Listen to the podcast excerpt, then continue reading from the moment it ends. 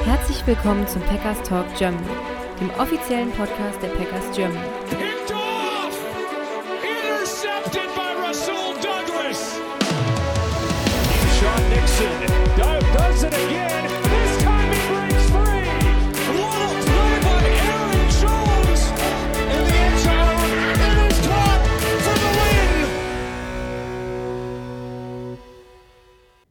Hallo und herzlich willkommen zum Packers Talk Germany zu Folge 271 mit mir, dem Jo und mit dem Sebastian. Hallo zusammen. Ja, letzte Woche haben wir über das Ende von Joe Barry gesprochen, Sebastian, und diese Woche können wir schon über den Nachfolger sprechen. Die Packers haben Defensive Coordinator Jeff Heffley verpflichtet vom Boston College. Da werden wir gleich ausführlich drüber sprechen. Ähm, außerdem in dieser Folge ähm, werfen wir einen Blick auf die abschließende Pressekonferenz von Brian Gutekunst noch. Das machen wir dann am Anschluss. Da gab es noch so ein paar Sachen, über die wir ähm, ja, sprechen wollen. Das ist ja immer ganz interessant. Da gibt es so ein paar Einblicke, vielleicht auch so ein bisschen Ausblick in die Zukunft Richtung Draft und ein oder andere Spieler. Gucken wir dann danach noch drauf. Genau, aber Hauptthema. ich, das finde ich, ja. finde ich fast zu passiv, weil ich finde, er hat schon diesmal sehr deutliche Sachen gesagt. Also ich Okay. würde sagen, das ist ein sehr, sehr spannender Punkt dieses Jahr im Verhältnis zu den letzten Jahren. Ja, die, die, also bei so Pressekonferenzen, ja, du hast recht, er hat schon bei einigen Sachen sehr konkret gesagt, ähm, aber das ist immer die Frage, wie viel ist das am Ende wert? Und ja. Aber genau, gehen wir gleich drauf ein. Ähm, ein paar News gibt's noch, aber kleinere News nur. Ähm, ja, Kenny Clark wurde zum Pro Bowl nachnominiert ähm, und Jordan Love wurde nicht zum Pro Bowl nachnominiert. Äh, statt ihm sind noch Geno Smith und Baker Mayfield nachnominiert, nachnominiert waren zum Pro Bowl. Ich habe gerade im Vorgespräch schon drüber gesagt, äh, auch ohne Packers Brille nicht so ganz nachvollziehbar. Das ist ein Witz. Entschuldigung, also ne, Baker Mayfield kannst du noch stehen lassen, der hatte eine ordentliche Saison bei den Bucks. Und ich glaube auch seine beste NFL-Saison, die er gespielt hatte und so weiter. Das gebe ich dem vielleicht noch, aber Geno Smith, Leute, also das, das kann nicht euer Ernst sein. Also, das war eine maximal durchschnittliche Saison von dem. Ähm, ja, da wurde Jordan Love ganz klar, wie sagt man so schön, ähm, ja, äh, übersehen, missachtet, äh, nicht wertgeschätzt, aber ja, das muss er dann nächstes Jahr beweisen, dass das auf jeden Fall der größte Fehler war, den äh, ja, die Nominiere hätten machen können. Ja, keine Ahnung, für mich ist das eh sowas Pro Bowl oder nicht, keine Ahnung. Das, ich glaube, die Amis geben da irgendwie sehr viel drauf auf diese Nominierungen und sowas. Dann, keine Ahnung, mich juckt das irgendwie auch so gar nicht. Keine Ahnung. Mich, mich juckt's auch nicht. Also ich gucke mir das auch eigentlich nie an. Ich weiß nicht, letztes Mal ich vor fünf Jahren vielleicht mal kurz für eine Viertelstunde reingeguckt. Ähm, aber ich glaube, für die Spieler ist es ganz, ganz wichtig. Die fühlen, die fühlen sich da ein bisschen gebauchpinselt und ja, wenn man halt jemand hätte Bauchpinseln sollen von diesen drei Quarterbacks, dann wäre es halt Jordan Love gewesen und definitiv. Ja, für, für manche Spieler ist, hängt da natürlich auch finanziell ein bisschen was mit dran. Die kriegen ja dann entsprechende Boni teilweise, wenn sie dann für den äh, Pro Bowl nominiert werden oder wurden. Aber gut, ähm, lassen wir das Thema hinter uns, äh, blicken wir auf was viel Spannenderes und Aktuelleres, was ähm, die Packers betrifft.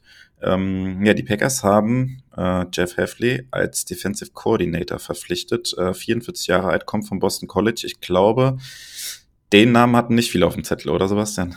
Nee, das glaube ich auch nicht. Und er kam für mich jetzt auch out of nowhere, also dass er überhaupt relevant ist. Aber der spannende Punkt ist ja, dass die Packers wieder so ein paar Interviews ähm, an den Medien vorbeigeschleust haben. Es kam am Ende ja auch raus. Es gab ja so ein paar Kandidaten, die man offiziell interviewt hat. Aber es kam jetzt im Nachhinein auch raus, äh, dass zum Beispiel ähm, äh, Kollege Martin Dale, der ehemalige DC der New York Giants, auch interviewt wurde. Aber das war nicht wirklich publik. Also ähm, die Packers sind da wieder speziell unterwegs und vieles unter der geheimen Decke. Ja, genau. Martindale war ja auch jemand, über den wir hier gesprochen hatten in der letzten Folge, den wir uns auch hätten vorstellen können. Ähm, ja, wen hatten wir noch als Namen gehabt? Brandon Staley hatten wir noch äh, als Namen gehabt. Äh, relativ hoch im Kurs stand dann auch eine Zeit lang der Defensive Backs Coach der Broncos, glaube ich. Da waren so viele schon so ein bisschen gehypt gewesen mit äh, Christian Parker, relativ junge auch noch. Und als dann die Ravens aus dem, ja, äh, ausgeschieden sind aus den Playoffs, dann, ähm, jetzt komme ich gerade nicht auf den Namen, aber auch aus dem Mike Defensive- McDonald. Genau, der ähm, jetzt bei den Seahawks Head Coach geworden ist, ähm, natürlich auch ein begehrter Kandidat gewesen. Der war auch nicht bei den Packers zum Interview gewesen, aber die Packers hatten doch aus dem Stuff der Ravens einen zum Interview gehabt. Äh, den Kollegen, den Defensive Back Co äh, Coach, den Wilson hieß er, glaube ich, Donovan. Ja, genau. Aufgrund der Jeff Havley-Thematik habe ich anderen Namen mittlerweile schon wieder fast verdrängt. Äh, ja, aber da gab es, wie du sagst, einige Gerüchte auch mit äh, Linebacker-Coach Zach Orr. Da kann man direkt sagen, es gibt so eine Stimme, dass der angeblich von den Packers ein Angebot gehabt hätte. Ähm, also Zach Orr ist jetzt der Nachfolger von Mike McDonald als DC bei den Ravens geworden. Es gibt aber auch wieder Gegenstimmen, die sagen, das wäre nicht richtig. Also das werden wahrscheinlich auch nie erfahren, wer jetzt äh, ja, ein Angebot von Packers hat und es nicht angenommen hat oder ob es das gar nicht gab. Ja, da, genau, da wurde dann schon wieder gesagt, ah, jetzt hat er schon wieder nur seine Nummer zwei bekommen, äh, wie beim letzten Mal auch, als äh, äh, Jim Leonard dann nicht gekommen ist von, von den Wisconsin Badgers, weil er dann da Head Coach wurde und man musste Joe Barry nehmen. Jetzt ist es wieder die zweite Wahl. Keine Ahnung. Ich glaube, da würde ich nicht so viel drauf geben. In dem Fall jetzt hier auch nicht. Ähm, wie es war letztendlich, wer da ein Angebot bekommen hat, aber man sieht es ja allein schon bei den Interviews, dass jetzt hier ein Jeff Heffley überhaupt nicht irgendwie bekannt war, dass da überhaupt irgendwie in der engeren Auswahl stand. Das zeigt ja, dass man da oder dass auch die Medien da nicht so viel mitbekommen, was da wirklich intern passiert und mit wem da gesprochen wird. Also ich würde da nicht zu viel drauf geben.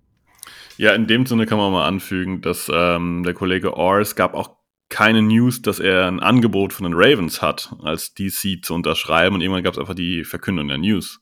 Und da muss man manchmal auch aber so wahrscheinlich verstehen, dass da auch Gespräche vorher stattfinden. Hey du, wenn McDonald gehen sollte, irgendwo hin als Head Coach, wir würden dich direkt als DC übernehmen, dass da schon so Vorgespräche stattfinden, dass es fast schon egal ist, ob andere Teams anfragen, weil derjenige vielleicht sagt, ja, ich bleibe natürlich in-house und ich möchte einfach hier den nächstgrößeren Posten haben und das ist dann kein offizielles Interview mehr, ist einfach so eine, ja, eine Absprache, wie sie halt tagtäglich wahrscheinlich irgendwo passiert. Und ja, wie du gesagt hast, das ist sehr undurchsichtig und ja, ich glaube, allzu viel sollte man darauf in der Regel nicht geben. Genau, aber lass uns auf den Kandidaten blicken, der es letztendlich geworden ist. Ähm, Jeff Heffley ähm, kommt vom Boston College, hat aber NFL-Erfahrung. Ähm, Sebastian, du hast äh, die ja, Vita von ihm mitgebracht oder kannst uns ein bisschen was zu ihm sagen? Wo war er schon überall, auch in der NFL und äh, was hat er am College gemacht? Seine Vita ist, äh, wie das bei Coaches so üblich ist, ähm, ja, in vielen kleinen Schritten. Ähm, dementsprechend muss ich schauen, dass ich meine Unterlagen jetzt nicht zu durcheinander würfle, weil das hat diverse Verstrickungen. Also ich fange mal damit an. Es gab die ersten Gerüchte, dass ähm, Kollege Lafleur wieder einen Buddy von sich verpflichtet hätte. Dem kann man gleich mal absagen. Also die kennen sich wohl, aber haben keine ernsthafte Verbindung. Die kennen sich dadurch, dass äh, Hafley unter Kyle Shanahan in äh, San Francisco Coach war und da ähm, Robert Saleh, der Defensive Coordinator und Heffley hat unter ihm gearbeitet. Also irgendwie so eine leichte Verbindung ist da, aber das sind jetzt keine Freunde in dem Sinne. Das würde ich mal direkt so als erstes sagen, weil das so ein bisschen als Gerücht wieder rumgeht, dass Lafleur da jemand holt, der ihm einfach persönlich sehr nahe steht. Das würde ich jetzt hier definitiv bezweifeln. Aber zu seiner Geschichte. Ähm, Jo hat schon erwähnt, er war zuletzt beim Boston College. Das ist ja jetzt kein Powerhouse am College. Da war er vier Jahre lang Head Coach in den Records. Erste Saison 6-5, das war eine Corona-Saison, deswegen ist das eine schiefe Zahl. Dann im zweiten Jahr 6-6, im dritten Jahr 3-9 und letztes Jahr dann mit einem 6-6-Record hat er allerdings die erste Bowl-Teilnahme fürs Boston College klar gemacht und hat dann da den ersten Bowl auch mal wieder gewonnen für die. Im Fenway Bowl gegen SMU, also ein 7-6-Record und eigentlich fürs Boston College eine sehr, sehr positive Bilanz. Ähm, gerade weil man auch einfach weiß, dass da jetzt nicht die Top-NFLer herkommen. Also das, wir selbst haben einen vom Boston College mit äh, Isaiah McDuffie zum Beispiel auf Linebacker.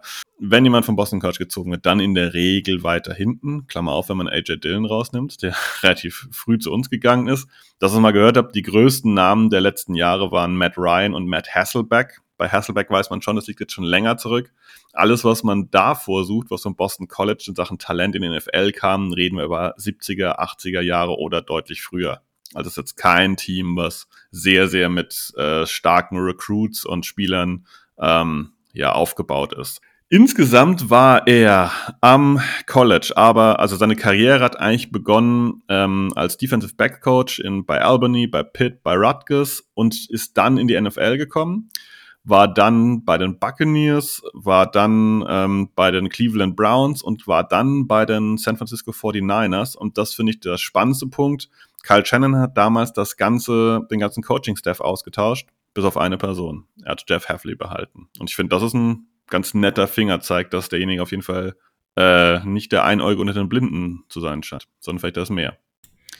Genau. Und ähm, ja, ein spannender Punkt, den man äh, auf jeden Fall, finde ich, erwähnen sollte, ist, dass ähm, jetzt jemand kommt, der zwar nur am College, aber der Head Coach Erfahrung hat. Ähm, ich finde, das ist äh, äh in dem Zuge wichtig zu erwähnen. Ähm, ich hatte eben angesprochen, dass ja auch ähm, der Defensive Backs Coach der, der Broncos so ein bisschen als heißer Kandidat galt, der natürlich noch ein Stück jünger war, wo es dann immer hieß, ja, der hat noch nie Play Calling gemacht und so weiter, der hat noch nie einen Staff irgendwie mit aufgebaut oder sowas. Und hier kommt jetzt aber jemand, der vier Jahre Head Coach war, das heißt, sich auch selbst irgendwie ein Staff aufgebaut hat. Und wenn man jetzt schaut, ähm, Matt LaFleur hat dann die Möglichkeit zu sagen, dass er die Defense komplett in die Hände von ähm, Hafley gibt, genauso wie er das Special Team theoretisch komplett in die Hände von äh, Bisaccia geben kann. Also es sind jetzt dann drei Leute, äh, Coordinator bei den Packers, die ähm, auch gut und gerne irgendwo anders Head Coach sein könnten. Oder es ist doch, äh, wie, wie bewertest du den Punkt, Sebastian? Ja, sicherlich. Also die, die Chance, dass Hafley einfach am College hätte bleiben können als Head Coach, die ist ganz klar offensichtlich. Er hat einen guten Job gemacht. Boston College hat ihn garantiert gerne gehalten. Wie gesagt, nach dieser 3-9-Saison gab's, war er mal so ein bisschen angezählt, aber die anderen Jahre war man immer sehr, sehr zufrieden mit ihm. Ähm, und das ist, finde ich, ein total wichtiger Punkt, dieses, dieser Aufbau des Staffs. Und ähm, dabei kann man gleich sagen, die einzige wirkliche Verbindung, die er hat in unseren Staff, ist noch mit Safety Coach Ryan Downard. Mit dem hat er in Cleveland zusammengearbeitet, unter ähm, übrigens Mike Patton. Also als kleiner Schwank. Irgendwelche Verbindungen in der NFL findet man immer. Ähm, ich finde es auch einen sehr, sehr guten Punkt, dass Havley diese Kompetenz zu hat, ein Team zu führen. Er galt auch wenn ich jetzt sage, als guter Recruiter am College, also er konnte gut mit den Spielern, das heißt jetzt nicht, dass er die, die ganz großen Nummern gezogen hat, weil das für ein Boston College ist das nicht möglich, irgendwelche Spieler, die highly recruited sind, ähm, Ohio State, LSU oder, oder, oder wegzunehmen. Das funktioniert nicht, aber auf seinem Level hat er da sehr, sehr starke Spieler Richtung Boston gezogen, die einfach, ja, vorher kein, keinen guten Namen hatten über Jahre hinweg. Und das ist schon eine Kompetenz, die mir gefällt, dass er mit Spielern kann, dass er einen Staff auch führen kann. Und ich mag das, was du gesagt hast, dass im Prinzip die drei Teile des Teams jetzt mit Head Coaches besetzt sind, mit Leuten, die diesen Teil hoffentlich selbst verantworten können, was für Matt LaFleur ja ein bisschen Raum lässt, sich um vielleicht andere Dinge zu.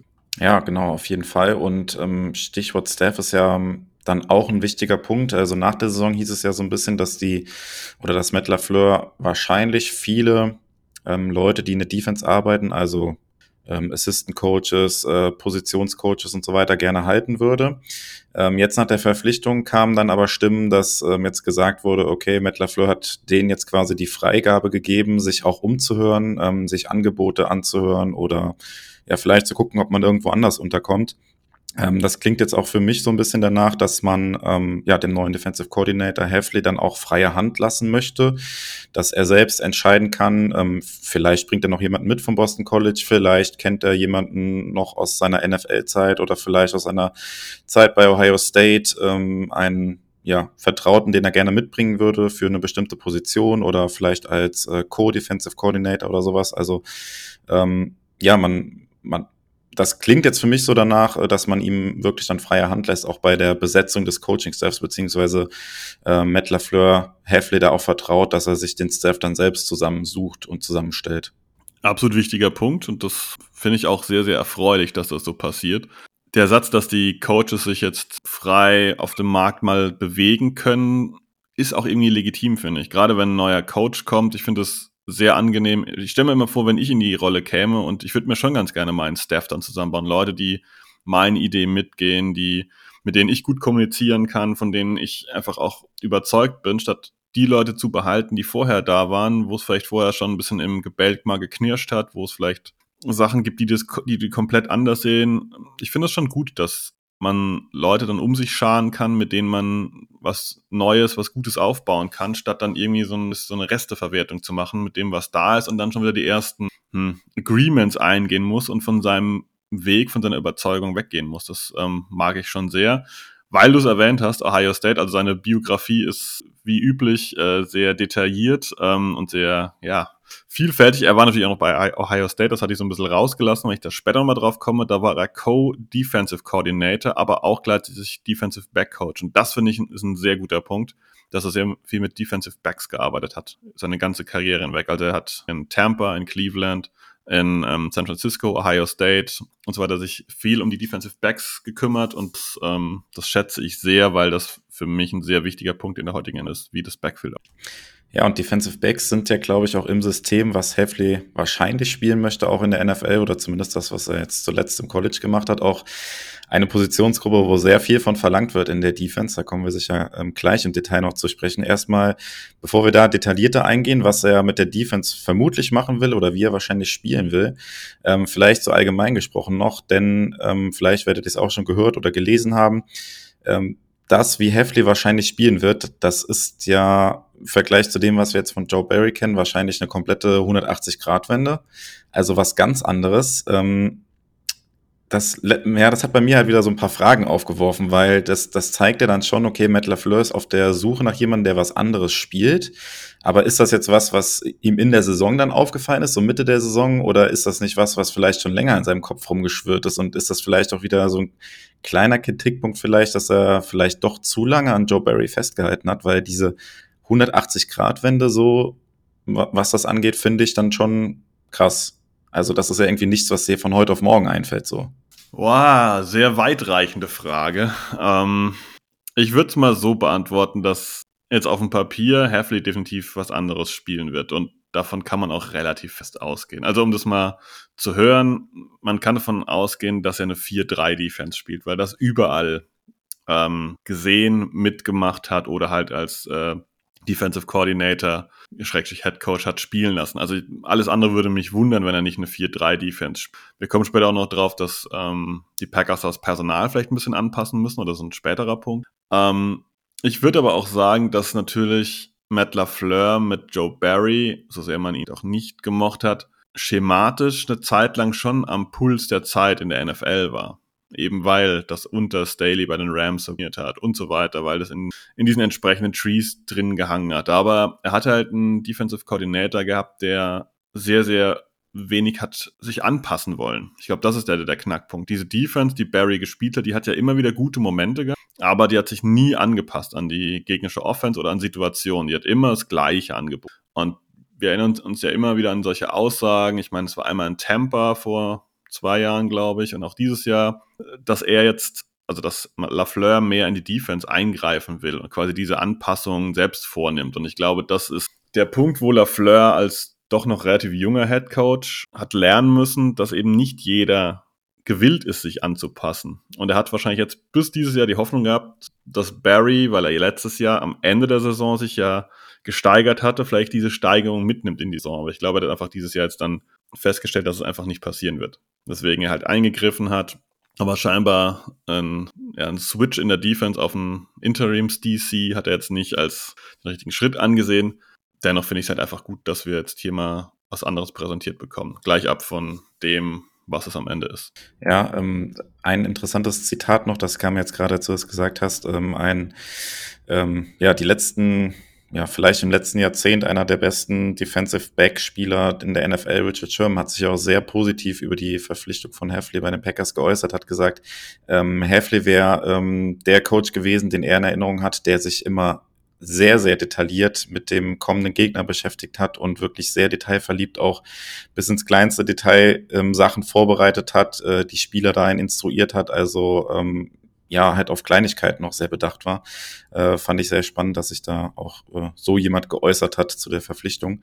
Ähm, ja, weil du es gerade angesprochen hast, ähm, Heffley vermutlich 4-3 Defense. Ähm, das ist ja was, was die Packers jetzt die letzten Jahre nicht hatten. Also die Packers haben klassisch eine 3-4 Defense gespielt. Das heißt, äh, um es nochmal zu erklären, in Base, also in Base bedeutet mit vier Defensive Backs, zwei Safeties und zwei Cornerbacks, dass dann ähm, dass man mit zwei Inside-Linebackern spielt, zwei Outside-Linebacker und drei äh, Linemen normalerweise klassisch spielt. Das ist die 3-4-Defense und jetzt umgedreht äh, dann halt, oder das Gegenteil dazu, die 4-3-Defense, dass man halt klassisch nur mit einem Inside-Linebacker spielt, ähm, dafür äh, mehr äh, Leute an der Line direkt hat. Ähm, da ist ja direkt die Frage an, oder würde ich jetzt mal die Frage an dich weitergeben, inwieweit ist das relevant, dass die Packers sich dahingehend eventuell auch anpassen, weil ähm, Base Defense wird ja grundsätzlich eh relativ selten gespielt. Äh, wir kennen es jetzt aus der NFL.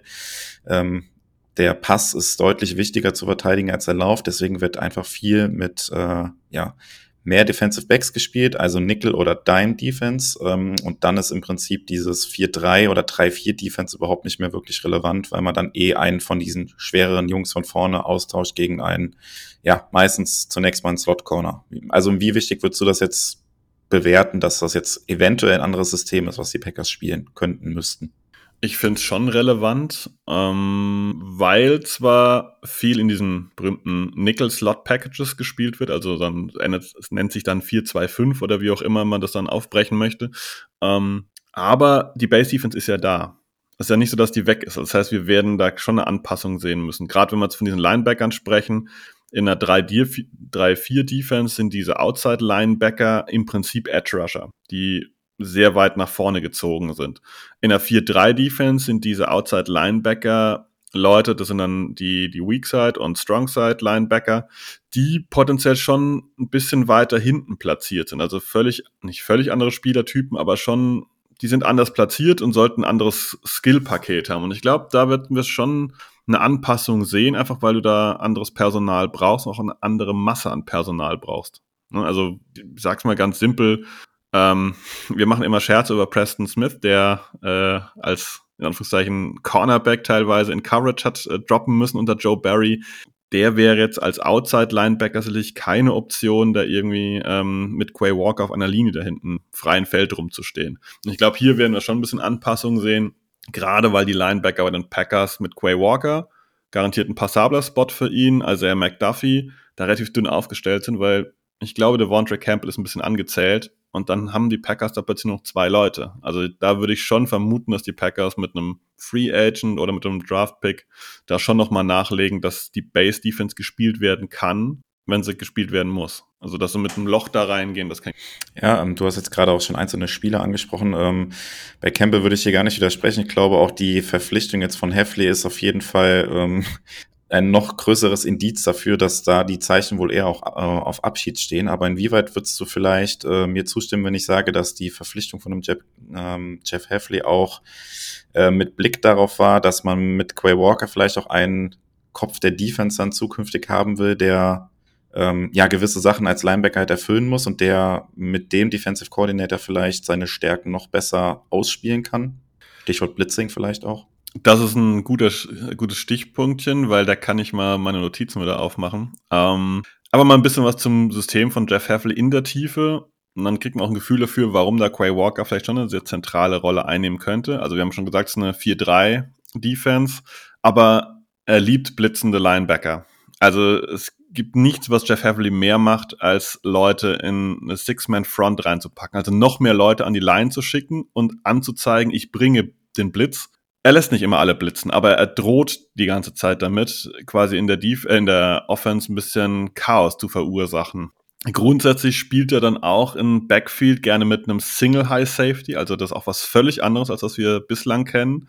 Also diese Klasse, dass zwei tiefe Safeties da hinten rumstehen und einfach nur den freien Raum decken, das wird es unter ihm nicht so häufig geben. Klar, er hat eine Anpassung Richtung Cover 2, also das ist dann schon mal passiert, ist da, aber er spielt schon gerne mit einem tiefen Safety und einem Safety, der ein bisschen frei auf dem Feld rumsteht und dann vielleicht als Blitzer agiert oder irgendeine Coverage übernimmt, dass jemand anderes blitzen kann. Also da gibt es schon sehr viele Möglichkeiten, mit denen er spielt. Und einfach, man kann seine Defense als sehr, sehr aggressiv und sehr, sehr aktiv Defense beschreiben. Also er wartet nicht drauf, was passiert da, sondern er versucht, das, was passieren soll, sofort zu unterbrechen, sofort zu stören, ähm, einer seiner zentralen Sätze ist immer wieder, er will den Quarterback, den gegnerischen, off-balanced halten. Also ihm quasi gar keine Ruhe lassen. Er soll keinen klaren Read bekommen, er soll gestresst werden die ganze Zeit. Und dazu gehört auch, dass die Cornerbacks Press-Man-Coverage spielen. Und da jetzt den Bogen zu Quay Walker wieder zu finden. Quay Walker kann blitzen. Quay Walker kann auch in Coverage dro droppen. Also ich glaube, er hat da potenziell schon jemand, der noch jung ist. Ich meine, das ist dann seine dritte NFL-Saison die er geht, der aber jetzt aus meiner Sicht schon einen ordentlichen Sprung gemacht hat dieses Jahr und den als Centerpiece da quasi als den, den Chef der Defense in der Mitte stehen zu haben, ist, glaube ich, eine Sache, die Heffley ganz gut schmecken würde. Zu dieser äh, Six-Man-Front äh, will ich noch einen kleinen Stat äh, fallen lassen. Die Packers ähm, ja, haben das Ganze in 4,2 Prozent gespielt. Das ist Platz 30 von 32 in der NFL. Also das haben wir quasi gar nicht gesehen. Ja, und wir werden es viel sehen. Und das andere, was du auch gesehen hast, was wir deutlich mehr sehen werden, sind diese ja, Single-High-Safety-Looks, wo dann im Prinzip der zweite Safety mindestens mal in, in der Box steht. Das heißt, äh, da potenziell äh, gegen den Run äh, was machen kann, ein, ein Tight in den Coverage übernimmt, aber ja, hauptsächlich halt ein mit einem tiefen Safety nur. Ähm, das ist auch was, was wir jetzt gar nicht gesehen haben. Joe Barry hat es geliebt, mit seinen äh, ja, Cover-2-Sachen zu spielen, also zwei äh, Safeties tief, ähm, das komplette Spiel äh, vor sich halten. Die Safeties haben die ganze Zeit äh, den Quarterback im Blick, äh, können gucken, wie die, die Routes sind und so weiter. Das, das werden wir jetzt halt auch komplett anders sehen. Das ist wirklich eine, ja, ich habe es eben schon gesagt, 180-Grad-Wende. Und was das auch bedeutet, du hast es auch schon gesagt, er liebt es auch, äh, Press-Man zu spielen. Das heißt, die Cornerbacks spielen tatsächlich outside dann Man-Coverage gegen die äh, Receiver. Das ist ja auch was, was wir gegen Ende der Saison mehr gesehen haben, wo wir die Vermutung hatten, dass da Matt LaFleur auch ähm, entsprechende Anweisungen gegeben hat, sich mehr eingemischt hat. Und das, was wir jetzt gegen Ende der Saison mehr gesehen haben, dass die Cornerbacks Man-Coverage auch spielen dürfen gegen die äh, Receiver der anderen Teams, das werden wir auf jeden Fall häufiger sehen. Ist aber natürlich so, das spannt jetzt wieder den Bogen zum bisschen dazu, was ich eben gesagt habe. Er hat äh, viel mit Defensive Backs gearbeitet, auch in seiner bisherigen äh, NFL-Karriere also bei den Bucks äh, insbesondere. Und das fordert natürlich auch viel mehr von den Defensive Backs. Also Safety ist sicher was, wo können wir auch gleich mal äh, gerne noch drüber sprechen, was das für die aktuellen Spieler in unserem Roster bedeutet, insbesondere bei Safety. Bei Cornerback vielleicht möglicherweise auch Änderungen erforderlich. Ich glaube, Pressman, Jair Alexander kann das spielen. Und äh, genau, dann würde ich Jair Alexander mal, wird das lieben. Der wird es lieben, der wird, der wird auf jeden lieben. Fall. Direkt an der Line of Scrimmage darf er Kontakt aufnehmen zum, zum gegnerischen Corner und äh, Corner zum gegnerischen äh, Wide Receiver. Das wird sein Ding sein, glaube ich. Also der, der ist innerlich garantiert heiß auf die Genau, meine Frage wäre jetzt an dich gewesen, wie siehst du das auf der anderen Seite? Also Jair Alexander sind wir jetzt erstmal über jeden Zweifel erhaben, dass er da Bock drauf hat und dass er das spielen kann. Wie sieht es auf der anderen Seite aus? Wenn wir mal davon ausgehen, dass Eric Stokes wieder fit wird und wieder voll zur Verfügung steht, kann er das auch? Oder ist das vielleicht auch eine Position, wo man sich nach einer Alternative umgucken muss? Super schwer jetzt zu sagen, aber ähm, wenn wir aufs ganze Backfield mal schauen, wir sind da schon ausgedünnt. Also Keyshawn Nixon ist Free Agent, Daniel Savage ist Free Agent, Owens glaube ich auch, den habe ich jetzt gerade gar nicht auf dem Schirm. Ähm, Valentine direkt als Pressman, Corner, ich glaube, er spielt's gerne, aber wir hatten dieses Jahr ein, zwei Situationen, wo er auch immer heftig verbrannt wurde. Du hast gesagt, Stokes ist nicht fit, korrekt. Ich glaube schon, dass die Packers im Backfield was machen. Ich glaube, da spannen wir auch den Bogen ein bisschen zu dem, was gute Kunst in der Press Conference da dann gesagt hat, dass sie die Möglichkeit schon haben, äh, Draftkapital einzusetzen via Trade oder halt im Draft selbst. Ähm, ich würde auch schon deutliche Änderungen erwarten, einfach weil wir sind einfach von der Mannzahl her schon nicht gut aufgestellt da hinten drin. Ne? Wir haben wenige Spieler unter Vertrag und daher würde ich sagen, die Packers machen im Backfield auf jeden Fall was. Und wenn du mich jetzt fragst, spontan würde ich sagen, ich würde einen höheren Draft-Pick erwarten. Ich weiß nicht, ob Valentine und Stokes ausreichen, vor allem in Kombination damit, dass du halt noch einen Slot-Corner eigentlich. Also da erwarte ich schon was und ähm, Mal ich wieder Cornerback in Runde 1.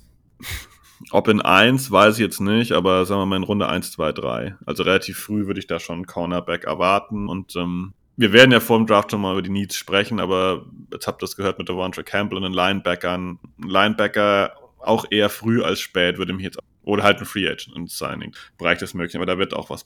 Ja, was ich fast noch äh, wichtiger erachten würde oder als wichtiger bewerten würde, wäre tatsächlich auch die Safety-Position, weil ähm, diese Verpflichtung für mich jetzt auch ähm, eher so die, ja, die Tendenz vielleicht dahin dass wir Dana Savage nicht wiedersehen, weil ähm, wir hatten noch drüber gesprochen, dass wir, also wir beide ihn vielleicht auch günstig vielleicht halten würden. Es wird jetzt nicht mega viel Interesse auf dem, auf dem Markt geben, äh, ihn zu verpflichten. So gut hat er jetzt dann auch nicht gespielt, auch wenn die letzte Saison ja durchaus ganz passabel war.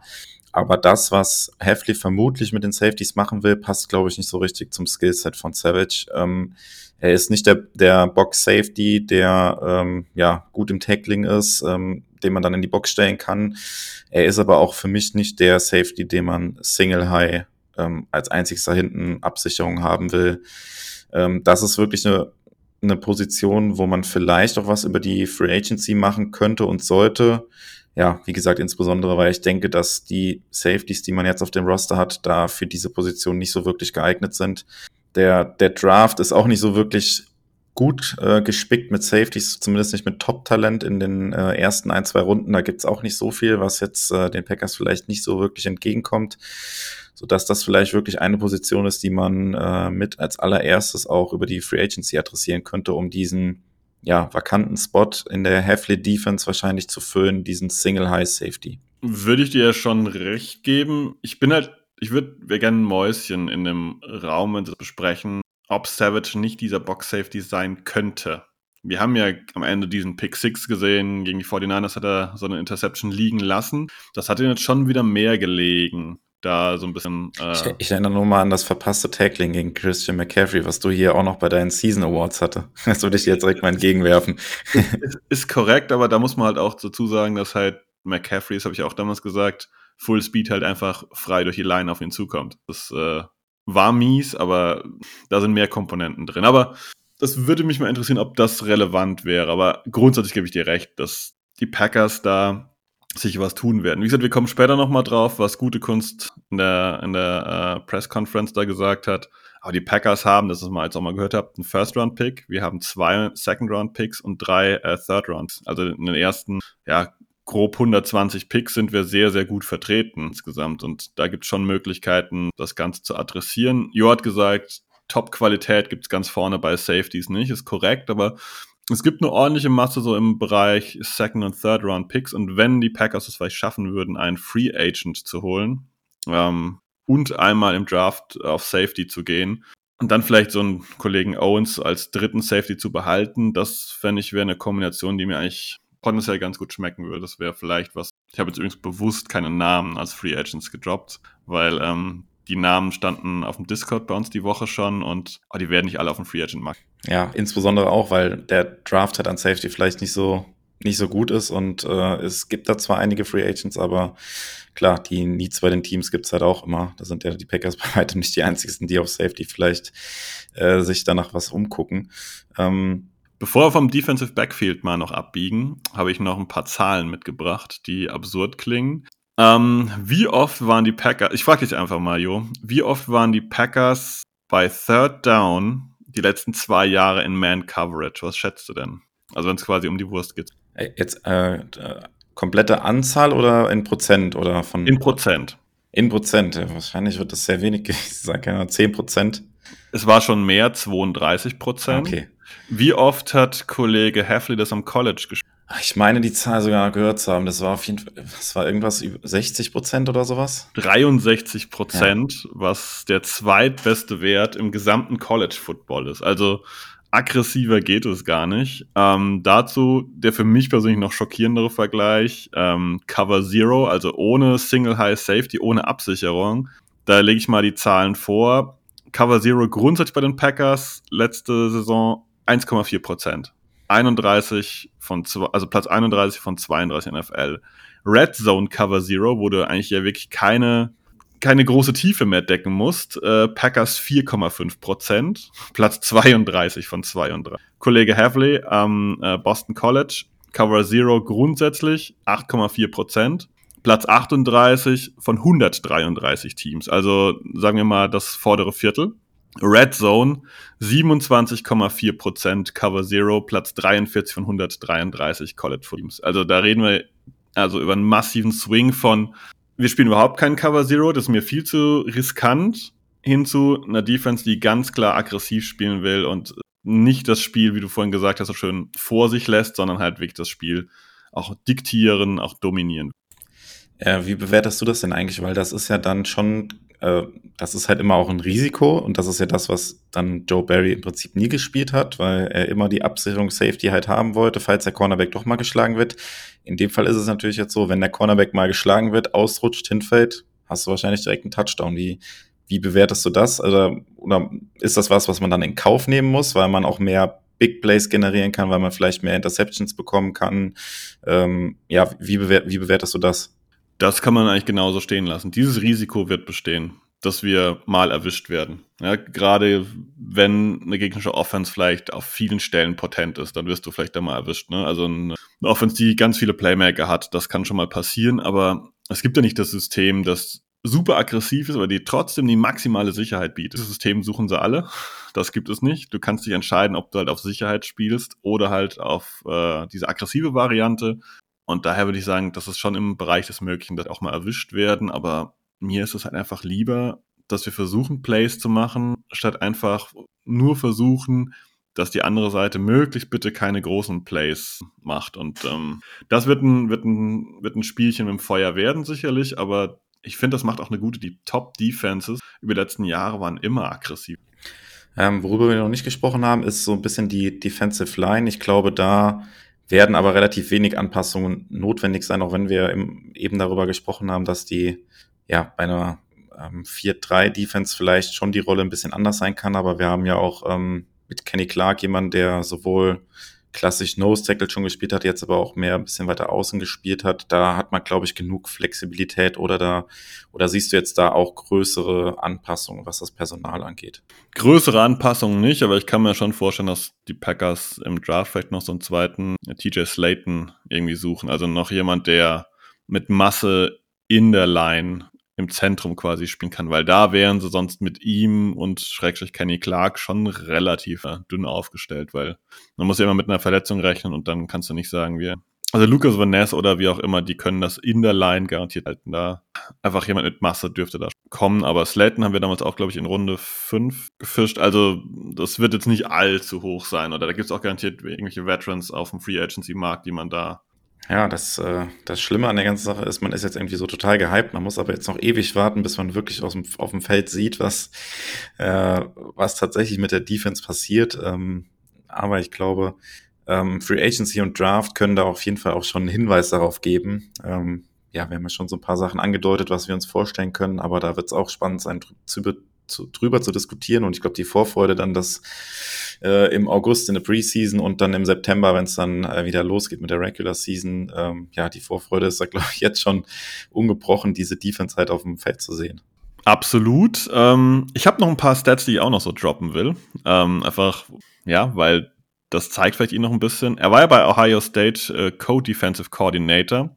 Und bevor er da war, waren die Buckeyes, die ja wirklich mit Talent gespickt sind, ähm, auf Platz 72 in Yards per Play, also so in der Mitte. Dann kam er als Co-Defensive Coordinator und die Buckeyes hatten den Bestwert.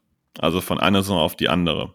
In der ACC beim Boston College hatte sein Team auch die wenigsten Strafen in der ACC. Also auch eine aggressiv, aber dennoch diszipliniert. Ich will euch jetzt nicht nerven mit, wie oft er in der Top 30 der Total Defense war oder was, aber dieses Team, was sehr, sehr wenig Talent hatte im Verhältnis zu vielleicht den Top-Colleges, hat er schon sehr aggressiv und insgesamt in der Defense sehr, sehr gut gecoacht. Ja, das muss man sagen. Und ähm, es gibt so einen zentralen Satz von ihm, when you get to the game, you got to be fearless and you can't be scared of anything. Also wenn man zum Spiel kommt, sollte man keine Angst haben und nicht ja, ähm, ängstlich vor irgendwas sein. Also er mag das, dass aggressiv die Sache angegangen wird. Und ein Thema ist bei den Packers noch wichtig. Wir haben jahrelang über schlechtes Tackling gesprochen. Und dazu sagt er, bei ihm liegt die Technik weniger im Fokus, weil es für ihn wichtiger ist, dass die Spieler in einem guten Spot stehen. Weil stehe ich in einem schlechten Spot und habe eine gute Technik, will ich das Tackle wahrscheinlich trotzdem nicht setzen. Wenn ich in einem guten Spot stehe und entsprechend gut positioniert bin, das Play vom Gegner gut aus der Balance gebracht habe, dann habe ich auch mit einer durchschnittlichen Technik einen viel, viel besseren ähm, ja, eine Möglichkeit, dieses Tackle zu setzen, als wenn ich einfach quasi völlig falsch sitze. Und es ist vielleicht eher so ein, so ein Kernpunkt, dass er halt keine Angst hat und schaut, dass seine Spieler in den besten Spots sitzen. Ja, genau, das mit dem, das mit dem Tackling war tatsächlich auch noch ein, ähm, ein Zitat, was ich auch gesehen hatte, was ich mir auch noch notiert hatte, hätte ich jetzt am Ende auch noch angebracht. Ähm, wenn du jetzt nicht widersprichst, würde ich sagen, wir lenken mal langsam ein auf die Pressekonferenz von äh, Gute Kunst. Da gab es ja auch noch ein paar Sachen zur Defense. Ähm, ich würde, ja, du wolltest Absolut sagen? gerne, ja klar. Okay, genau. Du, ähm, ich würde auch direkt mit der, mit der Defense weitermachen, weil das ja auch ein Punkt war, den wir hier auch im Podcast äh, zuletzt diskutiert hatten. Und ähm, Gute Kunst hat auf die Frage, ob es irgendwelche Pläne bezüglich Jay Alexander geben würde, ihn möglicherweise zu traden. Dem hat er sehr klar widersprochen und gesagt, dass er sehr stolz darauf ist, wie er mit dieser Sache in Woche 17 da bei den äh, Panthers, wie er damit nee, Woche 16 war es, glaube ich, gewesen bei den Panthers, wie er dann ab Woche 17 damit umgegangen ist und zurückgekommen ist. Da sei er sehr stolz drauf. Und ja, wir haben es gerade angedeutet, das passt ja auch wie Faust aufs Auge. Jay Alexander mit dieser Defense, die Hälfte wahrscheinlich spielen will, kann man, glaube ich, wenig zu ergänzen, oder? Ja, also man muss auch da selbst mal die finanziellen Sachen äh, noch mit reinbringen. Wenn man Jay Alexander traden würde, pre-June 1st, also jetzt im Bereich des Drafts irgendwie, dann hätte man äh, ja Dead Money von 27 Millionen und würde nicht am Cap sparen, sondern den Cap nochmal zusätzlich mit drei Millionen belasten zu seinem Salary jetzt. Also das, das wäre null erträglich. Wenn, dann müsste man ihn traden nach dem 1. Juni. Da hätte man ein paar Einsparungen, aber da ist dann die Free Agency durch, der Draft ist durch. Das macht eigentlich echt gar keinen Sinn. Also aus sportlicher Komponente macht es keinen Sinn. Ich hatte auch das Gefühl, dass Alexander mit der Sache jetzt gut umgegangen ist. Das Scheme passt zu ihm. Wenn Alexander nicht intern dermaßen auf dem Tisch tanzt und sagt, er will jetzt dringend, dringend, dringend weg, gibt es eigentlich keine Argumente. Und ich glaube, man könnte nächstes Jahr eine Monster-Saison von Jay Alexander erwarten. Kann man das sagen? Darf man das sagen? Man darf es sagen. Ja, ich sag's einfach mal. Ich glaube, wenn das mit Havley einigermaßen funktioniert, dann, dann geht er da steil nächstes Jahr. Ähm, ja, dann ein Blick auf die Offense. Äh, Gute Kunst hat sich natürlich auch zu Jordan äh, Love geäußert, ähm, sehr lobende Worte erwähnt und unter anderem äh, das Zitat fallen lassen, die Packers sind excited to build around him. Ähm, ja, auch da gibt's glaube ich, wenig zu, zu sagen, dass, äh, ja, dass man da in äh, Vertragsverhandlungen gehen wird. Das hat Gute Kunst auch in der Pressekonferenz gesagt, dass man da jetzt in der Offseason über einen langfristigen Vertrag redet. Ähm, vielleicht gebe ich dir da noch so eine kleine Frage mit, weil ähm, was glaubst du, inwieweit hat sich der Vertrag für Jordan Love im Wert gesteigert durch die Performance die letzten drei, vier Wochen, auch mit den, mit den Playoffs? Das ist schwer, glaube ich, in Zahlen zu fassen, aber ich glaube. Aber es hat schon Einfluss, oder? Ja, glaube ich schon. Und ich glaube, es war, auch wenn die Packers jetzt das Ganze zahlen müssen, ich glaube, die Herangehensweise zu sagen, wir nehmen es Fifth-Year-Option, sondern wir nehmen Bridge-Deal, war für beide Seiten okay. Die Packers hatten dieses Argument, okay, wenn es nicht klappt, kommen wir da einigermaßen ordentlich raus aus der Nummer. Und Jordan Love konnte sagen, okay, ich zeig's euch jetzt, was ich kann. Und danach hätte ich ganz gerne einen passenden Vertrag. Und ich glaube, das ist für beide Seiten jetzt okay. Also klar, die Packers würden ihn am liebsten für eine Million unter Vertrag nehmen, aber das ist nicht äh, ernsthaft realistisch. Und ähm, ja, hast du die Stelle gesehen, ähm, wo er gefragt wurde, ähm, ob er, ich weiß gar nicht, in, in welchem, ich glaube, es war jetzt nicht in dieser, dieser Press Conference, aber irgendwann anders, ab wann er wusste, dass Jordan Love the Guy ist. Da hat der mhm. Scherper gegrinst und gesagt, äh, 2019 und hat halt gelacht. Nach dem Motto, sie wussten schon 2019, dass er das so abliefern kann. Das fand ich auch nochmal ein, ein schönes Snippet aus der Saison. Ja, ja, das, das würde ich mir aber nicht so ganz abkaufen, weil sonst nee, hätte man. Er hat auch, hat auch gelacht, okay, so ein bisschen okay. Zwinker, nach dem Motto, also uns war das natürlich schon seit 2019. Ja, sonst hätte man diesen, wie, wie du es gesagt hast, diesen Bridge-Deal auch nicht gemacht. Äh, ja, genau. Ähm, ja, was würdest du denn sagen, wo würdest du ihn denn einranken bei den, bei den Quarterbacks? Also ähm, bei durchschnittlichem Jahresgehalt. Also Joe Burrow ist aktuell Topverdiener mit 55 Millionen pro Jahr jetzt mal so ein bisschen runtergucke, äh, drei, vier, fünf, sechs, sieben, an sieben steht, ja, Deshaun Watson mit 46 Millionen, Patrick Mahomes 45 Millionen sogar nur. Wenn wir Love unter 50 kriegen, ist es ziemlich gut gelaufen. Ja, das, das würde ich so. auch, würde ich auch unterschreiben, ja. Und dann so ein Fünfjahresvertrag wahrscheinlich auch, ne? Ja, also ja. es ist immer schwer zu predikten, weil es ja immer heißt, dass der nächste Quarterback-Vertrag der, der nächste größte Vertrag der NFL ist. Ich glaube jetzt nicht, dass er Barrow direkt toppt, weil es einfach erst eine Saison bei ihm war. Aber in der Ecke 50 Millionen würde ich das schon erwarten. Wenn die Packers schaffen, dass sie so 48, 49 stehen, gut gelaufen für. Oder ja. für Jordan Loves trotzdem eine Auf jeden Fall. Und das ist ja auch erst sein, sein erster großer Vertrag dann und äh, hoffentlich dann auch nicht sein letzter großer Vertrag, denn äh, ja, auch nach den, nach den fünf Jahren wäre dann, ja, ich glaube, noch nicht mal 30 Jahre oder kurz vor 30, also hätte dann auch noch ein paar Jahre durchaus in der NFL. Von daher, es muss ja nicht der erste Vertrag direkt der teuerste der NFL sein auf der Position. ähm, genau. Ähm, ja, gehen wir weiter in der Pressekonferenz, was äh, gute Kunst noch so gesagt hat. Ähm, angesprochen auf Anders Carlson, unseren Kicker, hat er gesagt, es war bei far, also bei weitem die beste Option, die Packers zu dem Zeitpunkt äh, hatten äh, auf Kicker. Und ähm, ja, er freut sich auch auf die weitere Arbeit mit ihm. Wie würdest du, würdest du die Aussage bewerten? Das ist professioneller Umgang mit einem schwierigen Thema. Was soll er sagen? Soll er sagen, wir hatten bessere Optionen, aber haben trotzdem an ihm festgehalten? Kann er nicht sagen. Er kann jetzt auch nicht direkt hinstellen und sagen, wir kicken nächstes Jahr mit einem neuen. Ähm, ja, er ist excited drauf, dass er ihn, ich interpretiere es mal, dass er ihn im Training Camp wieder sieht und dann sehen kann, wie er sich hoffentlich dann auch verbessert hat. Das ist, ja, was soll er sagen? Er will ja. nicht unter den Bus werfen, er hat noch unter Vertrag und er hofft, dass das halt eine Learning Experience für Carlson ist. Ja, ich glaube, genau das ist halt so eine Aussage, auf die man im Prinzip gar nichts geben kann. Und äh, ja, wenn er vor der nächsten Saison entlassen wird, würde mich das jetzt auch nach so einer Aussage 0,0 wundern. Also ja, du hast im Prinzip alles gesagt. Ein junger Spieler nicht vor den Bus geworfen und das ja, ist auch richtig so, dass das ein GM dann in so einer Pressekonferenz nicht macht, aber ja, das ist so eine Aussage, wo man wirklich, glaube ich, sehr, sehr wenig drauf geben kann. Ähm, ja, nächstes Thema, ähm, Running Back, Aaron Jones. Ähm, also du hast eben ja schon mal auch ähm, AJ Dillon angesprochen, dessen Vertrag läuft ja auf jeden Fall aus. Da würde ich auch mal ein Fragezeichen dran machen, ob das nochmal was wird. Ähm, bei Aaron Jones hatten wir eigentlich auch immer gesagt, okay, der kostet nächstes Jahr, in der nächsten Saison relativ viel. Aber ähm, ja, auch die, die Playoffs und die letzten ähm, Regular Season Spiele nach seiner Verletzung, nach seiner Knieverletzung, ähm, da hat er eigentlich gezeigt, wie unverzichtbar er eigentlich für die Offense ist und äh, das hat gute Kunst mehr oder weniger auch gesagt. Absolut korrekt. Er hat äh, auch deutsche Worte, finde ich, benutzt. Er hat gesagt, äh, dass Aaron Jones äh, der Herz Herzschlag des Teams ist, ein influential Leader, also ein äh, einflussreicher Anführer des Teams und ein Difference Maker. Und ich bin sehr, sehr zufrieden mit dieser Aussage und dass diese Wörter, die er da benutzt hat, die zeigen für mich schon, dass sie Aaron Jones behalten wollen, was auch einfach richtig ist. Also ja, er ist älter jetzt bald und wir wissen auch schon hundertmal gesagt hier im Podcast, dass das irgendwann bei Running, Running Backs relativ zügig downhill geht von der, von der Leistungskurve her, aber nicht mal Ansätze. Jones war, ja, Heartbeat, also der Herzschlag des Teams passt schon dass ihr mal gehört habt, Aaron Jones hat ähm, Cap-Hit von 17 Millionen, was für ein Running Back zu viel ist. Wenn sie restructuren, also den Vertrag anpassen, wie das genau ist, könnten sie bis zu 7,7 Millionen einsparen. Wenn sie ihn verlängern, sogar in irgendeinem System, wären sogar bis zu 8,3 Millionen. Also der Vertrag ist grob in die 10 Millionen Ecke runterzukriegen, wenn die Packers das Maximum an Extension oder Restructuring. Also ich gehe von aus, dass die Packers da einen Weg finden. Ja.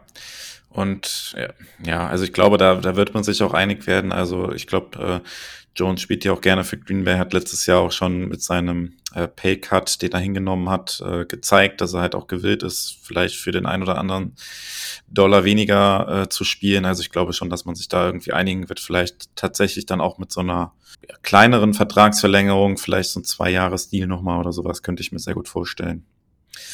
Ähm, ja, dann äh, über die Defense haben wir eben schon gesprochen. Äh, da springe ich jetzt mal drüber hinweg. Ähm, natürlich Thema natürlich auch in so einer Pressekonferenz die kommende Free Agency und äh, Cap-Situation. Ähm, ja, also das ist ja immer noch so, ähm, man denkt jetzt, okay, Aaron Rodgers ist jetzt dann äh, für die neue Saison aus den Büchern raus, die Packers haben mehr Cap Space, so viel mehr Cap Space ist es tatsächlich gar nicht, was die Packers haben, aber sie sind natürlich trotzdem in einer leicht besseren Position, als sie in, das, in der letzten Offseason waren. Ähm, ja, wir haben es eben auch schon gesagt, wir könnten uns auch in der Free Agency vielleicht ein Safety oder sowas vorstellen. Ähm, ja, da wird auf jeden Fall, glaube ich, mehr passieren als letztes Jahr, oder? Das glaube ich auch. Also die Packers, das ist ja schon erwähnt, dass man jetzt denkt, Aaron Rodgers ist raus, man hat ganz, ganz viel freie Kohle, so ist es nicht. Aber es gibt Möglichkeiten, da halt noch ein bisschen was äh, zu tun. Und ich glaube, Ken Engels, der Finanzanalyst auf Twitter bei den Packers, der hat das, glaube ich, gepostet. Die Packers, du, jetzt habe ich die Stat nicht vor den Ich glaube, es waren sowas 50 Millionen oder sowas könnten sie maximal an Cap Space kreieren, wenn sie, ja, ja, sowas habe ich auch im Kopf, ne? 40 bis 50 Millionen irgendwie in der Ecke. Und ähm, das ginge vor allem über Restructures bei ähm, Kenny Clark, da sind bis zu 11 Millionen rauszuholen, bei Jair Alexander nochmal 10, Aaron Jones, Preston Smith äh, sind so die, die Knackpunkte und David Bakhtiari, ein Knackpunkt. Aber ich glaube, dass die Packers schon in der Lage wären, in der Free Agency vielleicht einen Safety zu ziehen. Ob es der Single High ist oder derjenige, der vielleicht eher in der Box rumsteht. Ähm, das wäre, glaube ich, schon sinnvoll, wenn die Packers da, äh, darf man sagen, Antoine Winfield vielleicht fischen könnten. Das wäre so ein Träumchen aus meiner Sicht. Ähm, das wäre schon super. Und das wird diesem Team, glaube ich, sehr, sehr viel helfen, dass man halt nicht nur auf Rookies setzt, weil, ja, die letzte Rookie-Klasse der Packers war mega, aber das muss nicht jedes Jahr so. Ja, ähm, du hast angesprochen, diese Möglichkeiten, Capspace freizumachen. Man kann diese Verträge restructuren oder Void Years dranhängen. Das sorgt natürlich nur alles dafür, dass man dann auch zukünftig wieder, also man schiebt Geld einfach in die Zukunft und hat dann zukünftig halt wieder weniger Geld zur Verfügung. Also das ist halt alles so ein kleiner Zwiespalt, in dem man sich da bewegt, weil man sich natürlich jetzt, also ich glaube nicht, dass die Packers an dem Spot sind, dass sie jetzt sagen, okay, wir setzen jetzt nächstes Jahr alles auf die Karte, äh, all in und machen das Maximum, was geht, an Capspace frei, um dann noch drei, vier Free Agents irgendwie zu verpflichten. Das glaube ich nicht, dass sie an dem Punkt sind, aber äh, in gewisser Weise werden wir da was sehen. Und genau einen Namen, den du angesprochen hast, da ist natürlich auch in der Pressekonferenz drüber gesprochen worden beziehungsweise allgemein über die O-Line vielleicht das Positive erstmal vorweg. Ähm, Zach Tom und Rashid Walker, die beiden Tackles, die ja dann zuletzt die Starter waren, ähm, ja, sind sehr lobend erwähnt worden von, von Brian Gutekunst. Äh, äh, Bright Future hat er auch gesagt äh, zu den beiden. Und ähm, ja, was er aber auch gesagt hat, ist, dass man bei Bakhtiari die Situation immer noch am Analysieren ist. Ähm, das klingt jetzt für mich erstmal auch als, als äh, sehr weit außenstehender nicht so, als äh, könnte man sich da intern auch vorstellen, dass er nächstes Jahr auf dem Roster der Packers noch ist, auch wenn sich Bakhtiari selbst ja schon dazu mal geäußert hat und gesagt hat, er wünscht sich das, dass er nächstes Jahr wieder spielt für die Packers und sowas, aber ich glaube, da stehen die Zeichen schon eher auf Abschied, oder das kann man vielleicht aus den Worten von Gute Kunst auch rausziehen. Das sehe ich auch so. Also David Bakhtiari, so sehe ich ihn als Typ schätze, ähm, mit einer Cap-Number von 40 Millionen. Ähm, ist unvorstellbar, was man auch mal gehört hat, man kann ihn auch nicht restructuren. Also da kommen Zero Dollars bei raus, die man da irgendwie einsparen kann. Man kann ihn verlängern und damit 15,7 Millionen rausholen. Das halte ich für eine absurde Idee. Ähm, wenn man ihn halt cuttet, äh, ja, hat man zwar 19 Millionen Dead Cap, aber macht quasi 20 Millionen damit frei. Zumindest mal ähm, die Variante, ja, Trade, puh, wer nimmt ihn ähm, via Trade? Ich bezweifle auch, dass die Packers diese 40 Millionen nächstes Jahr auf ihrem Salary, also auf ihrem Cap quasi drauf haben wollen. Das kann ich mir einfach nicht vorstellen, weil die Leistung ist nicht vorhersehbar. Ähm, die schränkt dich mit diesen 40 Millionen massiv ein. Ich sehe halt einen Cut kommen oder einen Trade. Und bei Trade ist halt die Frage, wer nimmt ihn? Und ähm, wer jetzt sagt Jets, Schaut euch den Boden bei den Jets an.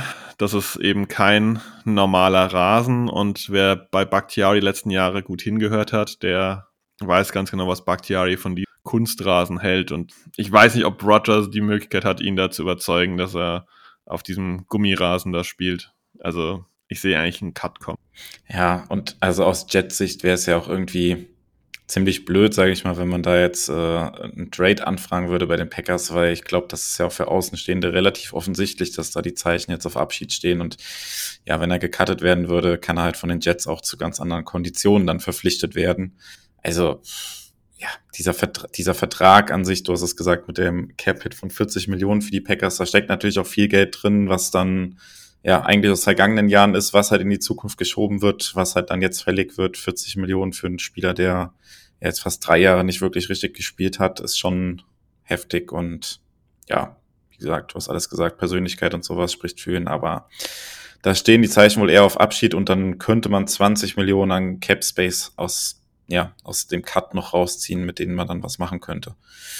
Ähm, ja, nächstes Thema, das ja, ging ja auch durch die News, werdet ihr wahrscheinlich ähm, auch schon gelesen haben, dass die äh, Packers ja mit den Spielern, die insbesondere mit Oberschenkelproblemen zu kämpfen hatten, unter anderem Christian Watson und ähm, Eric Stokes, da ja so eine, keine Ahnung, Sonderbehandlung oder mit so einem Spezialisten irgendwie in Verbindung bringen wollen, der sich mit diesen Oberschenkel-Sachen ganz gut auskennt. Ähm, ja, das ist auch noch von gute Kunst adressiert worden. Ich glaube, da kann man aber, können wir jetzt auch so wenig zu kommentieren. Ich finde das auch ist relativ normal, dass man sowas halt machen sollte. Also ja, nicht der Rede wert. Das ist professioneller Umgang mit Verletzungen. Ähm, bei der O-Line will ich noch ganz gerne mal nachhaken, weil er hat ja vor allem Zach Tom und Rashid Walker gelobt. Aber gute Kunst hat auch ganz klar gesagt, bei der Offensive Line ist halt wichtig, fünf besten Männer auf dem Feld stehen. Was hältst du von der Theorie, weil er auch gesagt hat, dass Rashid Walker aus seiner Sicht links wie rechts spielen könnte, dass die mit so Stunt vielleicht auch äh, kokettieren, dass Walker vielleicht nach rechts geht und Tom irgendwie nach innen rutscht, weil Zach Tom kann gefühlt jede Position. Dass Tom vielleicht der neue Runyon wird als Right Guard und dass man im Draft vielleicht Left Tackle als möglich. Äh, ja, stimmt, genau. das, also dieser Satz, die fünf besten Leute da draußen zu haben, das war schon in dem Zuge, äh, fand ich es auch auffällig, dass er das gesagt hat. Und ich glaube, also O-Line werden wir auf jeden Fall auch im Draft sehen. Also Free Agency weiß ich jetzt nicht, ob die Packers sich da noch jemand Älteren jetzt reinholen müssen, sehe ich jetzt keinen wirklichen Bedarf zu, aber so, ja, es sind ja elf Draft-Picks auch, also keine Ahnung, drei, drei davon auf die O-Line würde mich 0,0 wundern, auch in späteren Runden. Ich meine, Zach Tom selbst und Rashid Walker als Viertrunde und glaube, Tom war vierte Runde und Rashid Walker Siebtrunden-Pick sogar sind ja im Prinzip das beste Beispiel dafür, dass die Packers da auch Spieler in den späten Runden äh, finden können, die dann da Starter sein können. Also wäre durchaus was, was ich mir vorstellen könnte, ja. Wenn man es nüchtern runterbricht, Bakhtiari raus, äh, Josh Nischman ist, ähm, ich glaube, den holen sie nicht. Einfach weil wir haben ja seine Work Ethic das Jahr über ein bisschen angezählt. Royce Newman, würde ich sagen, ist alles aber kein sicherer Kandidat. So, John Runyon, Free Agent.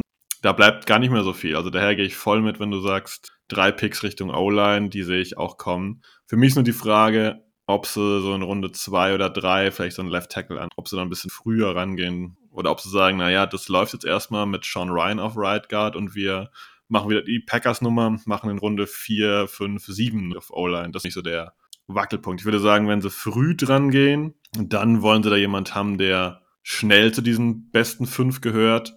Wenn sie ein bisschen später rangehen, können sie mit Sean Ryan auf Right Guard erstmal leben und machen keine große, also zumindest nicht geplant.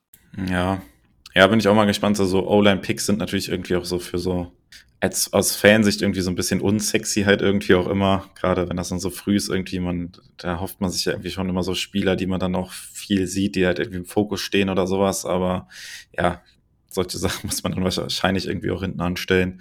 Aber es würde mich jetzt auch, ja, je mehr man drüber nachdenkt, es würde mich auch nicht schocken, wenn da in der ersten oder zweiten Runde schon ein O-Liner kommt. Also, ja, das, könnte ich mir schon vorstellen, dass das auch auf dem, auf dem Zettel steht und äh, vielleicht ist auch ein Punkt, wo man zur nächsten Aussage von äh, gute Kunst gut überleiten kann, denn die Packers haben ja auch elf Draft-Picks und äh, insbesondere ja auch in den ja, Top 100 relativ viele Picks, auch noch mit den Picks der Jets und dem Drittrunden-Pick der Bills ja auch noch äh, durchaus Möglichkeiten, da auch äh, flexibel im Draft zu reagieren, äh, wenn da Spieler sind, die man möchte. Gute Kunst hat das ja auch gezeigt, dass er da gewillt ist, auch zu traden dann im Draft. Ähm, aber was er auch angesprochen hat, es gibt natürlich auch die Möglichkeit, Draft-Picks zu nutzen, um für Veteran-Players zu traden. Wie siehst du den Punkt? Außergewöhnlich aggressiv, was so offensichtlich sagt. Und ob es passiert, weiß ich nicht. Die Packers haben da schon ihren eigenen Weg, aber ich würde mal sagen, wenn dieses Jahr das Telefon klingelt und da jemand anruft und sagt, er kann Spieler XY anbieten, legt gute Kunst dieses Jahr nicht sofort auf, sondern er hört sich zumindest an. Und ich glaube, das ist richtig, und vielleicht auch wichtig dieses Jahr. Gerade wenn man mit Hafley vielleicht keinen Kaltstart haben will, weil man Positionen nur mit der Resterampe noch hat besetzen können. Ne? Also ich meine, die Safety-Position war die letzten Jahre jetzt schon mit Resterampe besetzt. Wie gesagt, Owens war das Jahr vorher einer der schlechtesten Safety der Liga. Da hat man wen noch mal so ganz schnell irgendwie verpflichten können. Und ich glaube schon, dass sie auch schauen, dass da Qualität im Roster ist. Entweder über Draftpicks oder halt über ähm, Veterans via Trade, via Free Agents. So aggressiv habe ich gute Kunst letzten Jahre nicht wahrgenommen. Ja, es ist halt äh, untypisch für die Packers auf jeden Fall, sowas, sowas zu hören. Ob es dann wirklich passiert, muss man mal sehen. Aber ich finde, es macht natürlich auch aus der Perspektive Sinn, dass die Packers ja ein extrem junges Team sind. Und äh, dann macht es vielleicht auch Sinn, auf den ein oder anderen Draftpick zu verzichten, nicht noch einen jungen Spieler in ein sehr, sehr junges Team zu stecken, sondern vielleicht tatsächlich ein bisschen Erfahrung reinzubringen. Gerade wenn wir jetzt auch darüber reden, dass dann vielleicht ein Bakhtiari weg ist, ein äh, Runyon dann tatsächlich ja auch dann einer der älteren Spieler in dem Kader ist, der dann weg ist, äh, wenn man nur mal auf die O-Line guckt. Von daher finde die Aussage jetzt ist zwar untypisch Packers, aber macht auf jeden Fall Sinn in der Situation, wo die Packers sind. Das und wir haben auch das Kapital. Wir haben den Platz im Cap wir haben die Draft Picks. Also normalerweise hat man ja sieben Stück. Wir haben einen via Trade abgegeben. Ähm, der Fünftrunden-Pick, wenn ich recht weiß, der ist, glaube ich, weg mit Rasul Douglas. Wir haben aber den Second Rounder der Jets, wir haben den Third Rounder der Bills und wir haben drei Compensatory Picks bekommen. Das haben wir letzten Woche mal erwähnt. Ein Fünftrunden-Pick für Lazar, ein Sechstrunden-Pick für und ein Siebtrunden-Pick für Dean Lowry. Also wir sind wieder breit, breit aufgestellt und ähm, ja, wenn die Packers ja was können, dann ist es schon in hinteren Runden irgendwelche Leute finden, die abliefern. Oder halt als undrafted Free. Und aus meiner Sicht der richtige Weg. Wenn du dieses Team gesehen hast, wie es sich entwickelt hat, wie wir offensiv dastehen, Dann geht es halt wirklich darum, um gewisse Themen nochmal zu besetzen und zu sagen, da müssen wir uns noch verbessern und dann musst du da halt vielleicht auch mal proaktiv dran gehen und nicht in einem Warte legitim und gut. Ja, und äh, dann wurde natürlich auch noch über die kommende Saison gesprochen und äh, hat da kein Geheimnis draus gemacht. Die Packers haben nächstes Jahr die Erwartung, mit um den Super Bowl zu spielen und der äh, gute Kunst hat auch gesagt, dieses Jahr hätte er im Prinzip auch schon die Erwartung gehabt, nachdem man dann in die Playoffs eingezogen ist, äh,